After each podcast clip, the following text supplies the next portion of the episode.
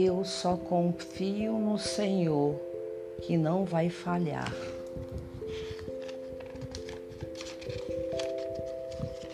Obedecer a Deus faz mal. Desobedecer com teimosia arruína a vida.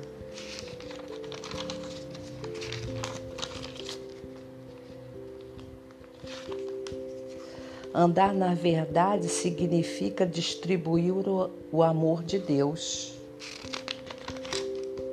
O mais importante é que Deus nos promete a reconciliação com Ele por meio de Jesus e cumpre a promessa. Deus é maior que todas as tempestades.